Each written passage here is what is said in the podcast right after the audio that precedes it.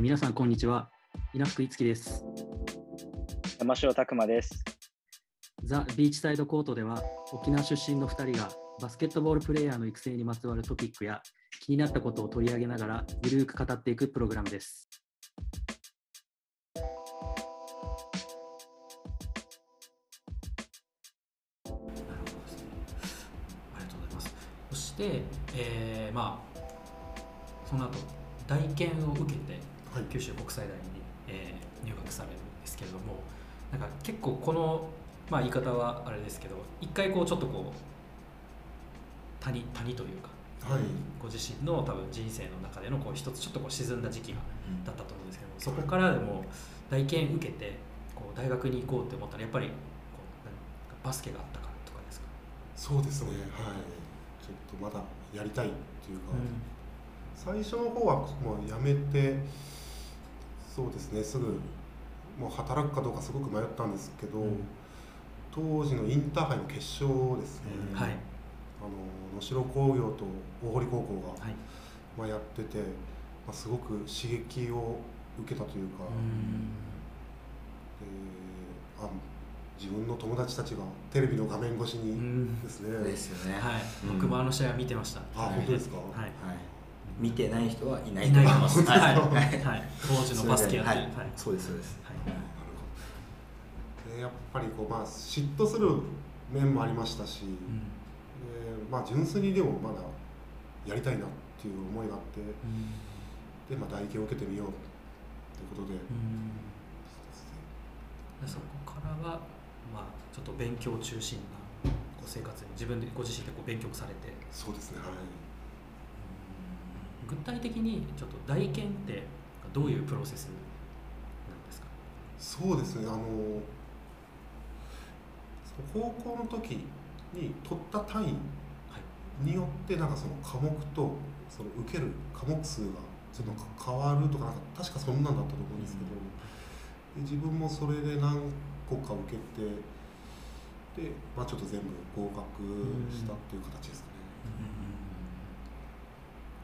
それでえっ、と九州国際大はい。学を決めた理由は何だったんでしょそうですね。それこそ大検を受ける前ですね。その今確かなんか月刊バスケットう。はい。の雑誌で九州国際大学がそのべ西日本でベスト8に入ってる。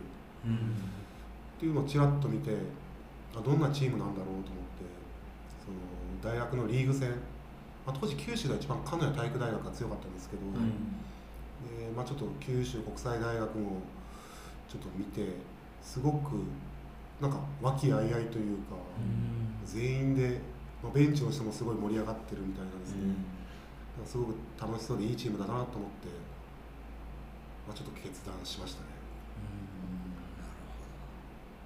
やっぱそういう情報収集で月刊バスケしかなかった時代ですもんね。そうですね。今とは違って確な。YouTube もだってないし、確かえ他のチームの映像見ようにもに、見れないですもんね。他の大学とか。はい。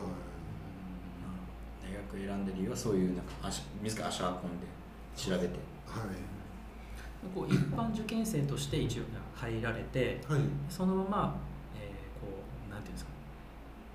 言ってみればこうバスケット部に入れてくださいっていうような形で門を叩くっていうことだったんですかなんか呼ばれていく呼ばわけじゃないですかれていくわけじゃないなんかあー。結構強豪だとこうあの、まあ、先生からのご紹介があったりとかっていうイメージだったんですけども、そうです。ちょうどその自分がリーグ戦を大学のリーグ戦を見に行った時に、まあ、その当時の、まあ、監督されてた浜先生っていう方なんですけど、まあ、浜先生はまあちょっと自分の存在に気づいててくれて、でそのなんですかちょっと身近に旧国出身の、まあ、これ僕のミニバスの時の恩師なんですけども、はい。まあ、その方旧国出身で、まあ、審判をされててで浜先生とよくまあ会う間柄で。でまあ、それとなくいろいろ話をされててで、まあ、ちょっと旧国にの中が興味あるみたいですみたいな感じですね、で、まあ、受験はもう一般ではい。ですね、なるほどこのねバイタリティってやっぱりすごいしでもやっぱその根底にバスケがあったんだなっていうのはまた感慨深いなと。確かに確かに。じゃあまずちょっとそうだね。じゃあ大学の時のあの僕なりに調べた、まあ、経歴みたいなのちょっと話させていただくと、えっと木さん2002年の時に1年生そうですねはい。1年生の時からもうメンバーに入られて？そうですねはい。1年でそうですね一応まあありがたいことにスタートで出させてもらってますね、スーパースターですからね。いえいえとスーパースターがいきなりまたね買ってきたみそう。で1年生の時は新チームを九州の。はい。ありがとうございます。はい。いや素晴らしいチームメイトのおかげですね本当にもう。こればっかりはそうですね九州学生選手権で優勝？この時は優勝旧国大は優勝している。1, 一年生でもうスタメンで出てでもう優勝九州で。優勝。そうです。はい。でインカレも出場されたんですけどこの時は、えっとえー龍谷大関西関西のそう龍谷回戦。そうですね。自分はこの試合ちょっと出てないんですけどあちょっとチームであのまあ簡単に言うとやっぱりこう、えー九州リーグの時とインカレってユニフォームがちょっとはずれるんですよね。あのメンバー登録の、ええー人数。九州リーグは15人。であ15人か、えーもっと多かったような気がするんですけどでもインカレに行ったら10ちょっと減る23人減るのかな、でちょっとまあ番号がずれるからその自分の先輩の番号僕は何番か忘れたんですけど確か16とかなんかつける予定だったんですけどその九州大会の時に16番をつけてた先輩がちょっとインカレ東京に来た時にちょっと忘れてしまいましてそのユニフォームを。おっと、えおっと？おっと？今今だから話せるやつですよね。そうです今だから話せるはい聞かせてください聞かせてください。でそうですね会場それが発覚したのが本当に試合前5分。うわうわアップ中にちょっと発覚して。あそれまでアップしてたんですよね。そうですねはい。アップしてて。ああどうぞ。でちょっとあ野中のユニフォームがないってことになって。であっていう感じになってですね。で結局そのままもうベンチには入れたんですけど試合に出ることなく終了。1年目が終了。その時の龍谷とのなんかあれだよね。そのスタッツ自体はないけどちょっとなかった。点差は何対何？えっとねと確か15点ぐらいだったような気がするんですよね。そうですね。15点。ぴったり。い。いやいやいやこれこれこれですよね。ぴったり。覚えてるそう記憶敏郎さんのこ力。の記憶力。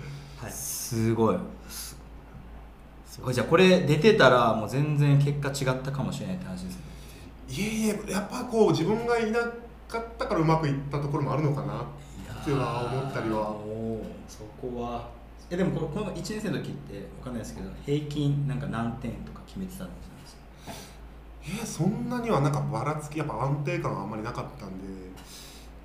点は取るときはまあ取ってたんですけど取れないときは全然取れなかったりとかですね敏郎さんポジションはスモールフォワードくらいですか？フォワード1年生の時はそうですね。3番4番とかぐらいもしかしたらこの音声で初めて知る人は身長とか。あそうです身長身長がですね185なんですけど、はい。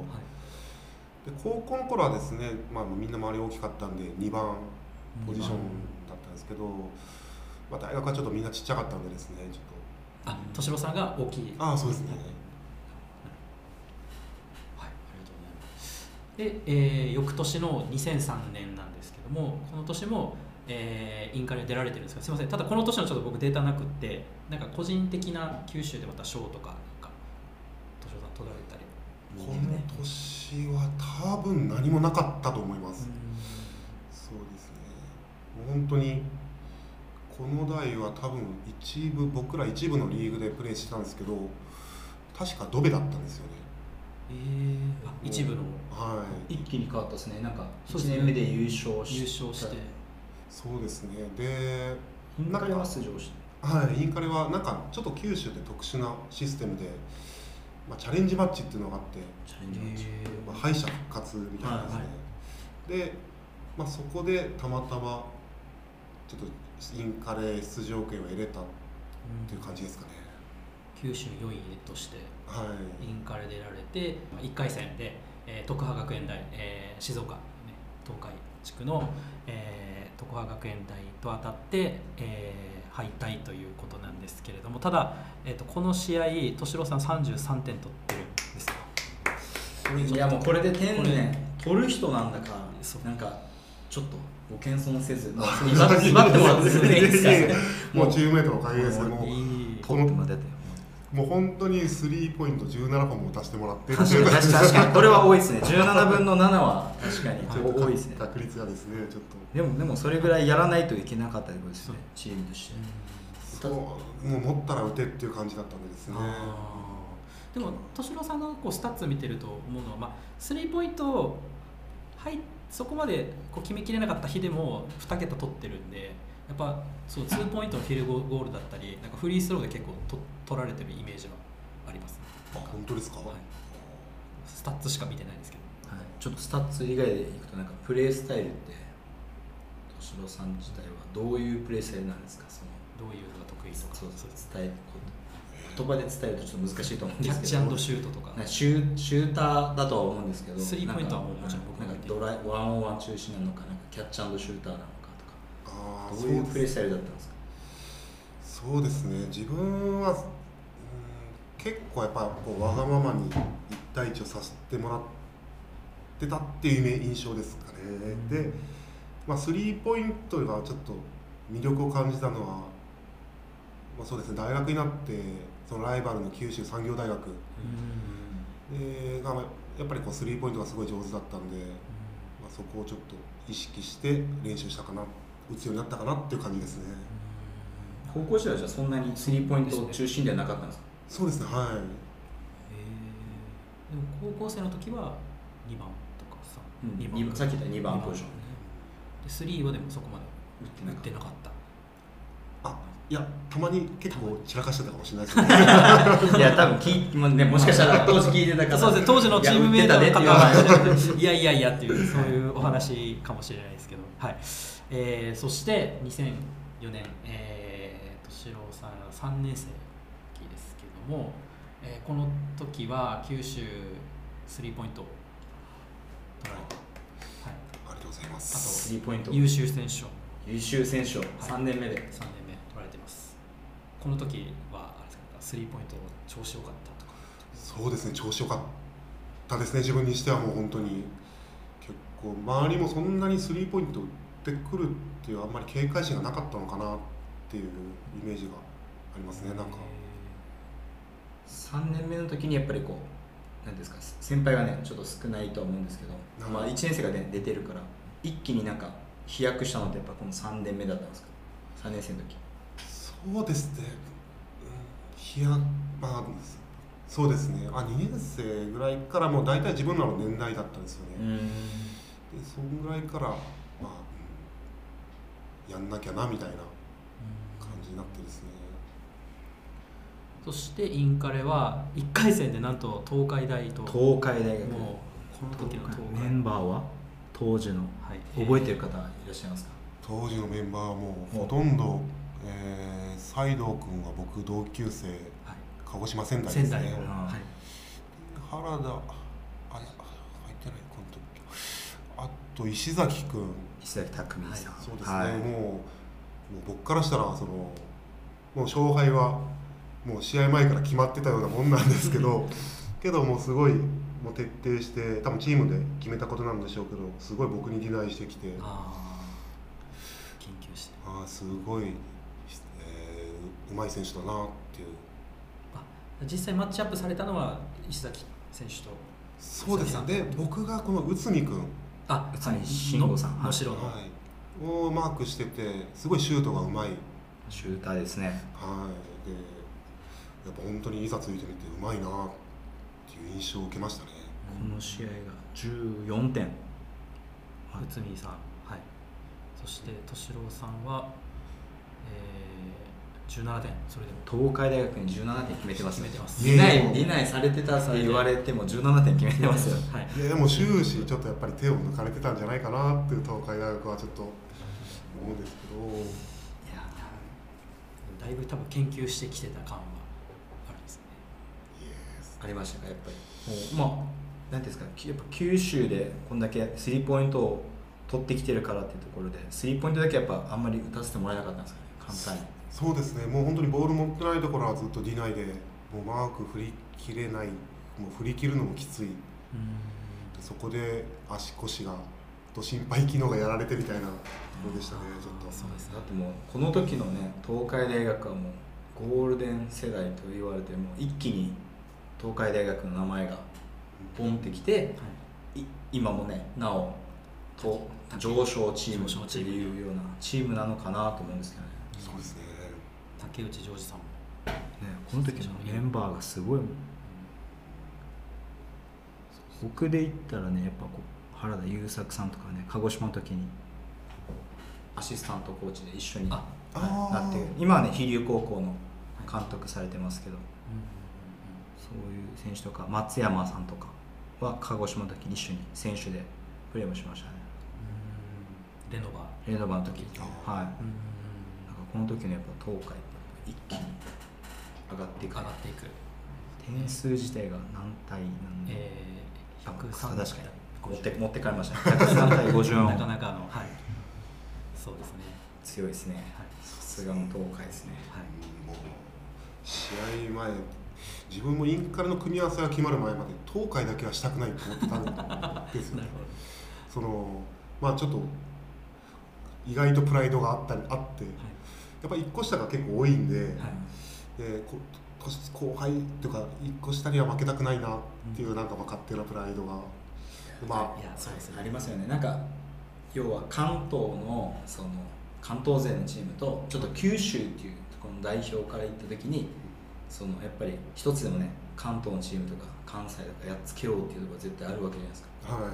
その中でもしこの当時なんですけどじゃあ東海大学とかじゃなかったらどれぐらいまでいけたなとかなんかそういうのあったりするんですか？チームとして。とえーっとですね。この時は関東のチームとは多分やったことないのかな。んか当時ってなんか練習試合とか？もななんか。なんか選抜とかありますよね。九州選抜となんか関東選抜ああるね。関西学生選抜の学生選抜、はいその時のなんか感じとかないですか？なそうですね。やっぱりうーん全然ちょっとやっぱサイズもやっぱ経験とかもですねすごい個の能力もすごい高いですしやっぱ厳しいなというのはずっと実感してましたね。うん。東海大学。東海大学。はい。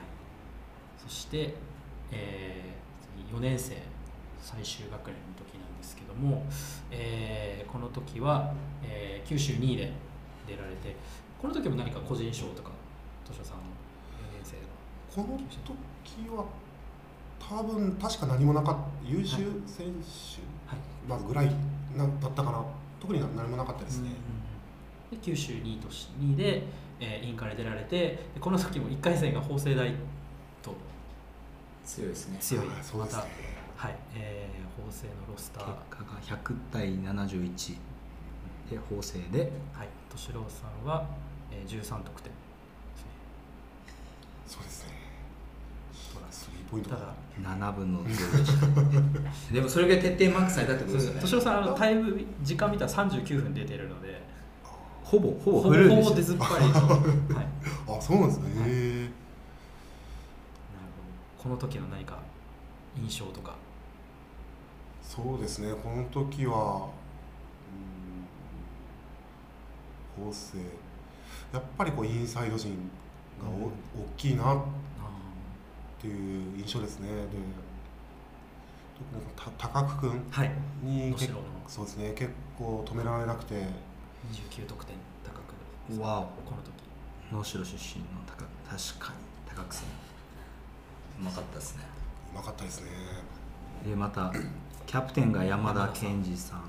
ああ能代君ですね、ガードにまたね小川真也さん。でこれまた仙台高校生ね亀井さん。亀井さん、うん、仙台。でまた町田さんも滋賀に行ったで末広さん。深尾。これ同級生ですね僕。楽なんだね。での高橋優もこれ能代。同級生です。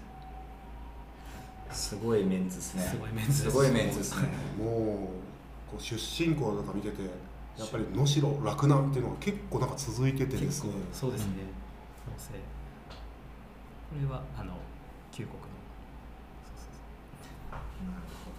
チームメイトもあこういうところとするんだみたいな。あやって自分たちがやっていいのかみたいな。そういう空気感やっぱ出てたんですかそうですね。ちょっとでもまあ最後だから頑張ろうっていう。はい。ですね。そうですよね。法政。という、えー今大学の、えーキャリアをちょっとなぞらせていただきましてで大学卒業されて、えー、と敏郎さん一応福岡、えー BB ボーイズはい。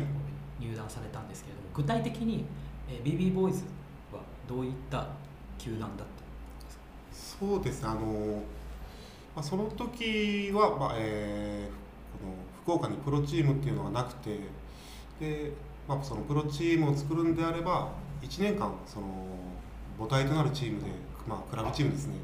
で1年間活動して、まあ、次の年に、えー BJ リーグに参入という形がちょっとまあ義務付けられてたらしいんですけどで当時そうですねあの川面剛さんですね、からまあちょっと福岡にプロができるからちょっとまあ一緒にやんないっていうちょっと話をいただいてで自分もちょっとまあまだやりたいなっていう思いがあったので、はい。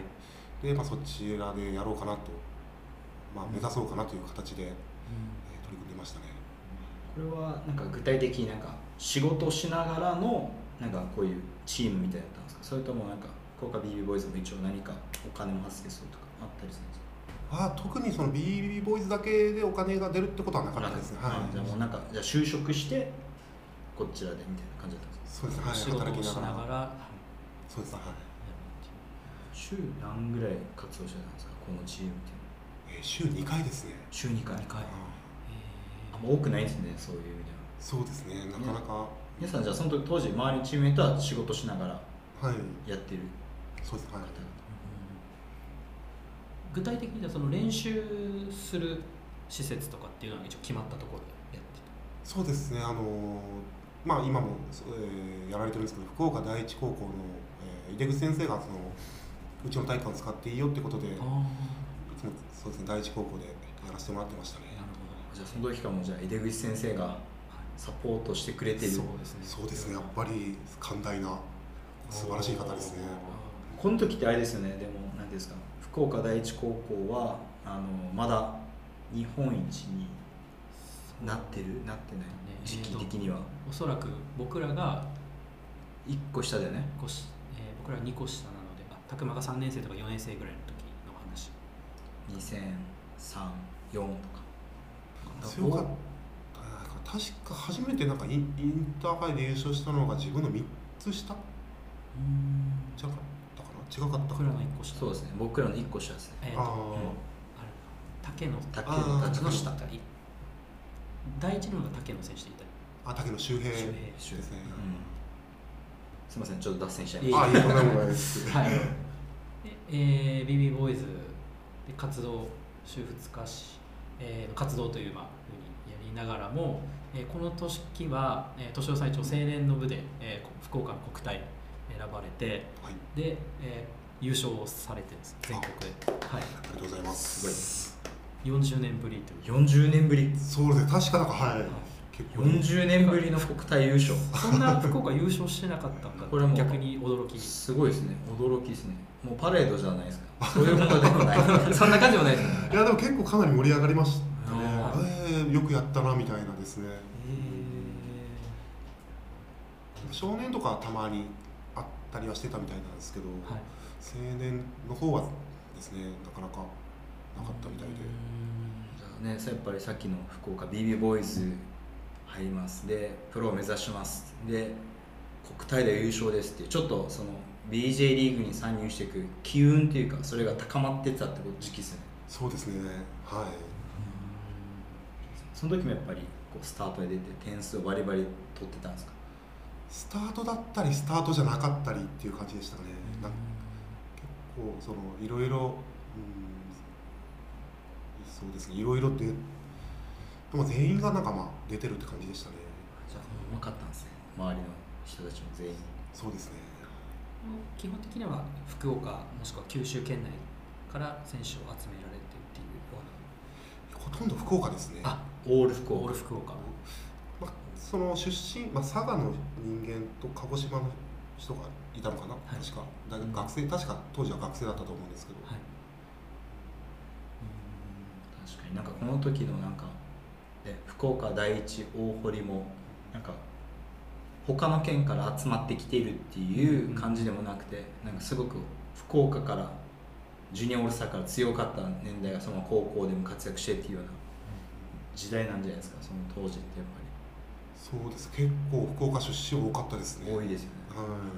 今はねなんかすごくね全国からオール高校クルートして、はい、第一高校も集まるようなチームになってきてそれはすごくねポジティブだとは思うんですけど強くなってきてそうそう。なんかこの時の東証さんたちはなんかオール福岡っていう言葉がもうぴったりって合うぐらい強かったですよね、ありがとうございます。え先ほど話されたやっぱそういう理念に、えー第一高校の井出口先生もやっぱりこう賛同されて体育館を貸してくださったりとか、えーそうですね。いうことがあった。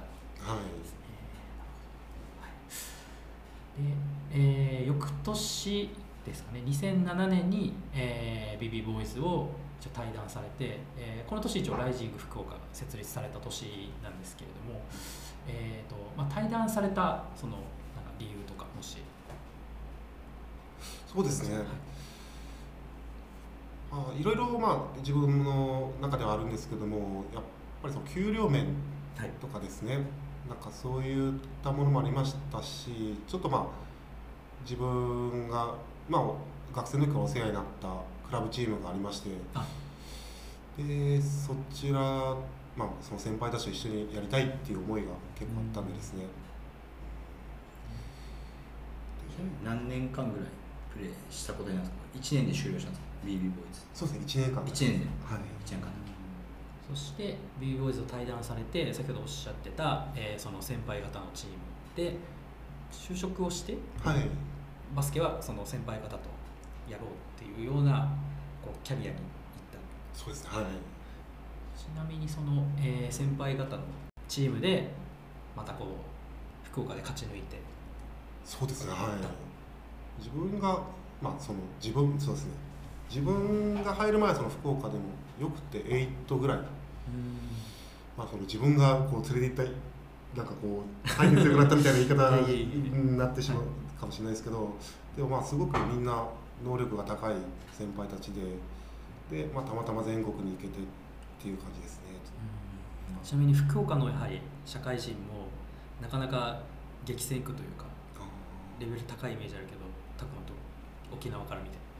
社会人チームはやっぱねこの時のやっぱり国体40年ぶり優勝っていうところがあるんで、まあ、当時もやっぱりまだあの今の富城高校の角田先生たちもまだ現役でバリバリまだ動けてた時期だったと思うんで沖縄も強かったと思うんですけどでもやっぱりね社会人の方でいくと沖縄はまだ、えー百何十チームとかうん。今はもう沖縄のクラブチームって登録自体がもう大会に登録するチームが10チーム切ってるんですよ。ぐらいになってきて、まあ、JBA 登録をせずにもう他のちょっとそういうリーグ戦を別でやってたりするんですけどはい当時はまだ140とか近い100チーム超えてるようなチーム数だったから、それぐらいなんかまだ活気が大人の活気もすごい社会人の方であった時期かなう。その中でもこれだからやっぱり強かったと思うんですけど。僕ちょっと聞きたいのがこの時って BJ リーグではい。福岡ができてっていうタイミングだと思うんですけどその時なんかプロを目指そうっていうなんかそういう方向にはいかなかったんですよそうですね。なんかもうそっちやっぱり先輩たちやってるのがすごい楽しくてやりがいがあってで、まあこのままずっと一緒にしたいなっていうのがありましたね。B えー、とその先輩方っていうのは本当に地元の先輩どういうご関係と？そうです。じまあそうですね。家じ地元でもありますし、まあ、たまたまそのクラブチームにやってたキャプテンが、えー僕とはかぶってないんですけど旧国大の、まあ、先輩に当たる方で、まあ、すごい熱血でもうバスケバカというか、もういいですねいいですね。はい。なんていう方なんですかえっとですねな長嶋さんっていう。長嶋さん。はい長嶋さん、えもう今長嶋さん聞いてくれてたらね。ーそうね。聞いていただいてることを祈って。祈って。はそうですね。一応あのこのまあポッドキャストの前にちらっとまあお話聞いたんですけど、えっ、と拓磨と敏郎さんはその BJ のトライアウトで会ってるっていう話を聞いそうた僕これはちょっとすみません。僕が全然当時もう僕はもう自分のことにしか集中できてなかったんですけど 知ってた知っててくれたみたいで前のお電話の時。それが2000何何年の話ですか？このこのトイレ僕が2008ぐらいだったとでも自分も1年間空いだけい最初空いてですね。でなんですねはい。トライアウトでそうですね。もうキレッキレの動きで。覚えてますねも思う覚えてくれてるんですうか いやもちろんですよ本当、はいすごか僕の中ではもういっぱいいっぱいだった記憶 記憶しかないんですけどね、はい、なんかプロになれるのかなれないのかわからないじゃないですか。当時の BJ のトライアウトって。そうですね。福岡とまたもう一個どこかやって別会場でやってる中で福岡を選んで行ったんですけあど、はい。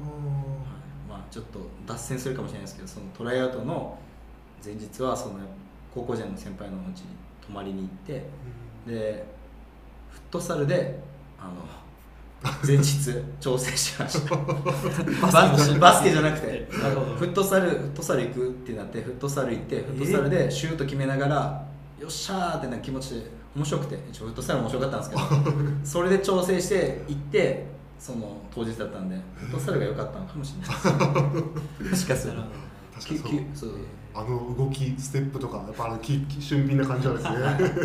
よかった。ありがとうございます。いやこうやって覚えてもらってそこでなんかつながってたっていうのが僕はなんかその、ね、時を経て。はい、時を経てなんか嬉しかったですけどね。覚えててくれたっていうのは。ちょうどその時に多分いそのタイミングかどうかわかんないですけど五木ともなんか連絡取ったんじゃないかな違うな？なんかあった気はします。なんかあれあれじゃないですか。沖縄になんか敏夫さんが行ってバスケをしようって言った時は。とあれは？あれは多分敏郎さんは学生の時学生の時。学生の時。そうそう。学生の時に前原高校に遊びに行ったんだよね。遊びに行った。そう。あの突然バイトバイト先でうん。連絡、まあまあ急に来て。メール見たら沖縄におるよって言われてええー、ってなって。で急遽あの僕らの2個上の近畿大学の先輩のあさと先生、キーちゃんね。キーちゃんを呼んで、はい。一緒に前原高校に試合しに行ったら、えーとまあ、当時あのうちのうちのていうか、まあ、前原高校のバーニー先生ともう一人いた監あのコーチの方があれ彼はなんか大堀の彼じゃないのみたいな話になりでやっぱりうまいからみんな誰あれみたいな誰あの人みたいになって、うん。ででもあの監督とかが気づいててっていうのがあってそうびっくりしたそう嬉しいですねいえいえなんかここからちょっと話が変わるかもしれないですけどなんかはい。育成についてもちょっと、そうだね、はい、はい。話していきたいなと思うんですけど、そうですね。その事前にお伺いしてたお話だと、えっと、敏夫さんをこう中学生とかうん。小学生にも教えられたりしてるっていう、ちょっと聞いたんですそうですねあ高校生と中学生です高高校生と中学生教えられている。はい。そうですね。ちょっと今はちょっとそういう指導はちょっとまあやってないんですけど、まあゆくゆくはさせてもらいたいと思ってるんですけど、で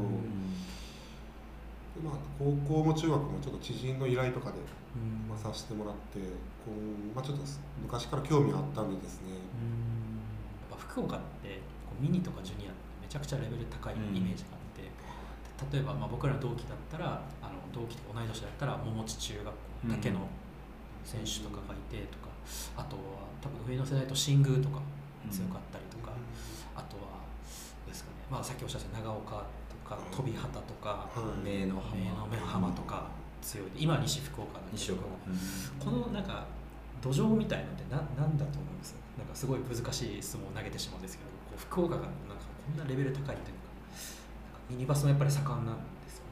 そうですね。やっぱりまあ、自分もちょっと肌では感じるんですけど、はい。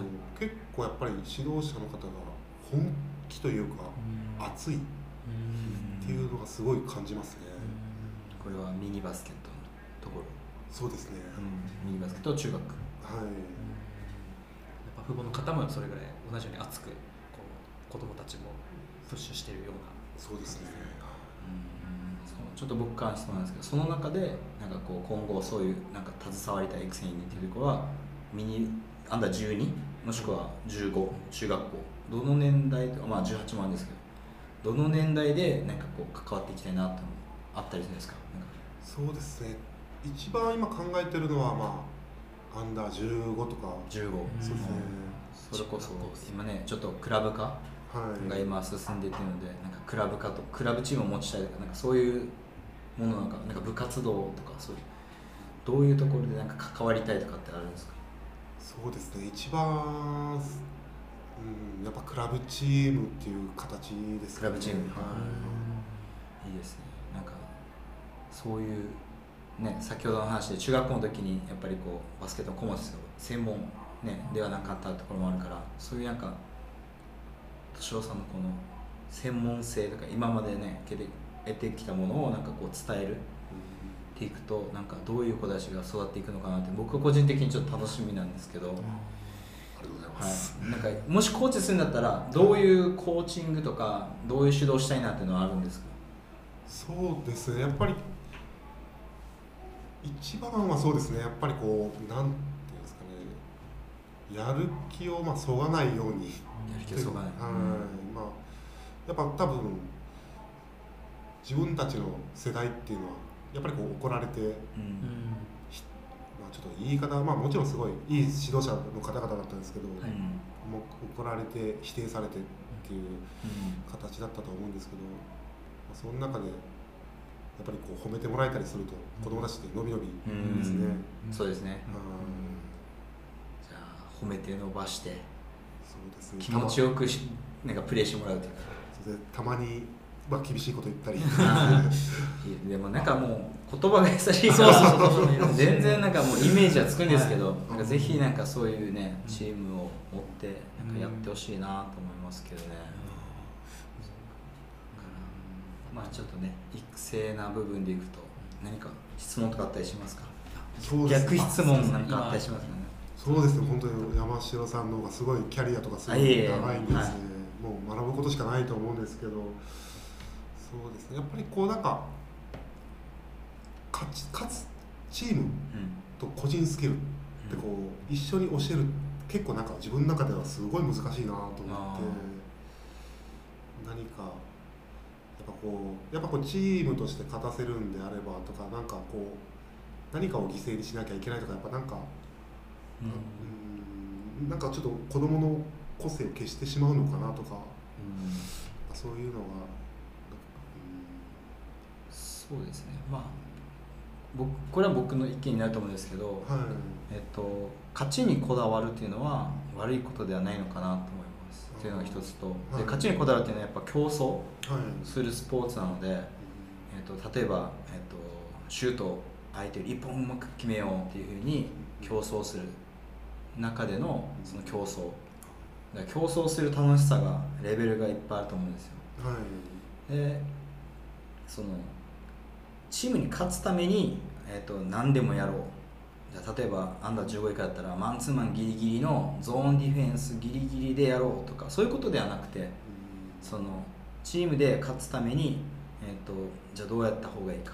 じゃあリバウンド頑張ろう。ディフェンスをじゃあもっと前からプレッシャーかけようとかいやじゃあシュートをもっと、えー確率上げるために練習がもっと必要だっていうために、えー、とどんどんなんか練チームにとっての課題っていうのが出てくると思うんですよ。はい。そこに個人のスキルっていうのが付随してるのかなと思うのであなんか切り分けるんではなくて、はい。なんかチームにチームの強みな部分と弱みな部分身長が低いとかはい。いいバランスがあるとかたそういうなんか年代によってああると思うんですけどはいそれを見ながらなんかコーチとしてなんか取捨を選択していくことが今求められてるのかなと思うんで、なるほど、はい、何でもかんでも勝てないからちょっと他のチームから呼びましたこの選手入れますでやりましょうとかじゃなくてなんかわかんないですけど。その地地域今いらっしゃる地域の子たちをあ、えっとクラブチーム先生がいないんだったらこっちでやるよって言って十何人をやった上でこう育成していってその中で勝利を目指すっていうか、はい。はい、それはなんか、うん、なんか勝ちなんか勝ちを求めるイコールなんかこう勝利至上主義みたいになっちゃうと思うんですけど。はい。それはまたなんか勝ちを目指すスポーツなのでそのあり方が問われてるんじゃないかなと思うんで。なんか全然そのよし今日は勝つぞっていうことは言っていいんじゃないかなと思いますけどね、はい、なんかそれはやっぱりスポーツなんで、はい。はい。うん、負けてもいいよとか言いながらなんかやるスポーツじゃないじゃないですか。はい、負けたら悔しいじゃないですか、はい。それこそ僕らの僕の娘のいる小学校5年生以下のちびっこ大会とかあるんですけど、はい。はい、もう負けて子供たちやっぱ泣いてるんで、あやっぱそういうのを泣いて負けて悔しい。よしじゃあ次は勝つために何が必要なんだろうみたいな。あんたちゃんとは早寝早起きしてご飯もうしっかり食べてる。で親御さん言い言いいやすくなるじゃないですか。ーはい。確かに。それがやっぱ育成の一つのなんかこうあるんじゃないかなと思うんでやっぱ悔しいって思いがないとやっぱ子供たちってまあプロもそうだと思うんですけどうん。どの年代も。悔しいっての時にやっぱいかにこうジャンプアップできるかそうですね。はい、そこで敏郎さんのその褒める方に コーチングがあると僕はなんかすごい魅力的なチーム作りできるんじゃないかなと思うんですけど。あ本当ですか。っていうのが僕の今のまあちょっと持論的になるんですけど、はい。なるほどですね。勝ちを目指すことは悪いわけじゃないんじゃないかな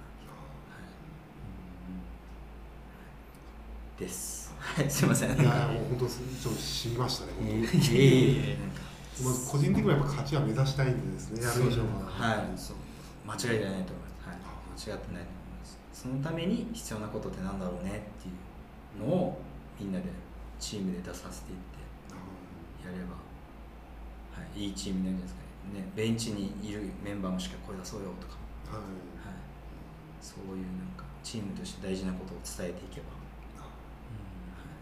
そしてシュート打たないで横向いてパス出してこいたら「いやシュート行けよ」って、ね、田中先生に言われたようなことを 押してあげたらシュートをねうまい選手がどんどん継承されて。継承されて出ていくんじゃないですか、ああそうですね。やっぱりうん心強いですよねそれ。はい、そうです押してやっぱ小さい子たちやっていいのかなって思う子いっぱいいると思うからはい。どんどんね押してあげながらやったら、はい、前に出ていけるんじゃないですかねああそうですねまあ、もう逆にうちの娘とかもガンガンに行っちゃうから シュート。シュートい行き過ぎるからコーチたちは周りもよく見てパス出せるよとか言いながらもそうそうそう。それでも自分で行くっていうのがあるんですけど、はい。いいですね、気力的でね。い、それで娘もいたりするんで、まあ、そういう子たちもいるけど中にはねなんかこうボールカットされたり自分で行けないって子もいたりするんでそういう時になんかそういうさっき言ったコーチングができたらいいんじゃないかその時はぜひなんか福岡にまた呼んでください。はい、本当に頻繁に来ていただきたいですね。はい、いえでまたね沖縄にも来てもらったりはい、合宿。とか来てもらったりとかっていう交流ができたら僕は単純に今回は福岡にこういうふうに来るっていう楽しみで、はい、すごいワクワクしたのでああ、ありがとうございます。なんか試合勝って派遣でとかじゃなくてなんかこういう福岡にこういう方々がいるとかっていうどういうなんか交流しに行こうよっていうのがあるともっと面白いのかなと思いましたね、なんか今なんか勝たないと派遣がとかじゃなくて、はい。うん、そういう交流がもっともっといろんなところで持てると面白いのかな、まあ、子供たちってね飛行機僕もそう僕らもそうだったと思うんですけど飛行機乗るだけでなんか上手くなった気になるんで。確かに。すごいわかりますね。それ。はい、はい。確かにね。えーそんな感じですね。いつき会いやいやいや いや。なんかすごい感慨深い話が聞けてなんかまああれですね今こうやっとやっとというかまあ、えー B リーグっていうのもできて、うん。えーまあ、地域に根ざしたチームもあって多分それぞれ、まあ、こう将来こう B リーガーになりたいっていう子たちも多分今いっぱいいると思うんですね。そうですね。はい、こう僕たちの時代より環境もすごい変わっててか羨ましいなと思ってもああるんですけどやっぱそうやってでもこう今敏郎さんの話聞いてこうある種大堀時代まあミニの時から受け継いできた、えーその指導者の方のものをまたこう後世に伝えていってその子たちがこうベリーガーになったりしたら、ね、すごいいいなって思って、はい、なんかすごいしんみりした感じになりました。い。いですか？や最後そんな感じ締めに向かってます。締めでそうですね、なんか最後聞きたいことそうですね。まあなんか野中さんにまあ僕たちはたくさんね聞かせてもらってで僕たちのような後輩にねこんなそう。こう時間を作って。使ってもらっていいね。でまたねずっとちょっと敬語で 喋ってもらって。僕の中ではこの後のまあちょっと美味しい、はい。はい、福岡の はい。ご飯屋さんで食べるのが逆にメインになっちゃうかもしれないですけど、はい、そうですね。はい最後に1個だけ注意したいんですけど、はい。と敏郎さん自分で覚えてらっしゃるはい。キャリアのベストゲームとかってあります？キャリアのベストゲームですか？この試合はもう外す気しなかったとかもう楽しかったみたいなそうですね。聞きたいですね。そうですね。特になんかそのこの試合っていうのは特になんですけどそれこそ自分の代になっての九州大会はなんか、うん、結構調子が良くてなんか楽しいなっていうあ高校あすみません高校の時ですね。高校のはい。ですねまあ1回戦2回戦準決決勝ですね。なんかあれ？自分本当に自分なの？っていうぐらい、まあ、その時の記憶っていうかまあそうですね。試合は結構覚えてますね。なんかそういうふうに今今もプレーされてるんですよね。今は週1とか。週1でそうですね、まあ、週1か2週間に1回ぐらいとかですね。いいですね。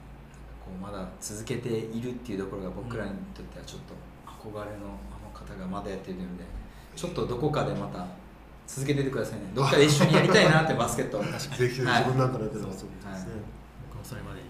はい、ますと、はい、ちょっと体をはい。仕上げてください。仕上げます。はい。月も仕上げるはい、えーということで今回の、えーとまあ、福岡初遠征収録。はいそうですね。初収録、本当にすごい有意義な話になりまして、えー、とまたなんかね敏郎さんに出ていただく機会があればなと思ってますので、はい、はい、もう次回もねチーム持ってそういうなんか育成談義なのかバスケ談義なのか、もっとそういう話でやりたいですね、はいそうですね。まああのまた聞いていただいている方も何かあの質問事項とかあれば、えー私か山城の、えー、ツイッターの方にあの質問、えー DM いただいてもそちらに、はい、あの答えさせていただきますのでぜひぜひ、えー送ってください。はい、ということで、えー今回は、えーこれまでということで、はい、えー、ありがとうございました。ありがとうございました。ありがとうございました。